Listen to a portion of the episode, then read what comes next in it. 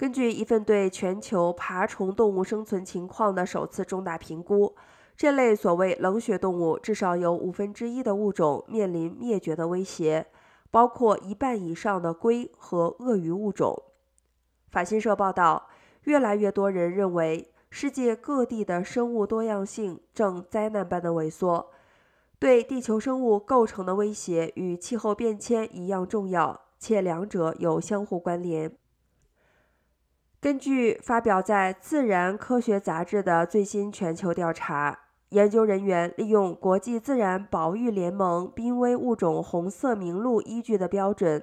评估一万一百九十六种爬虫物种生存的情况。结果发现，至少有一千八百二十九种，或百分之二十一，处于易危、濒危或极危的生存状态。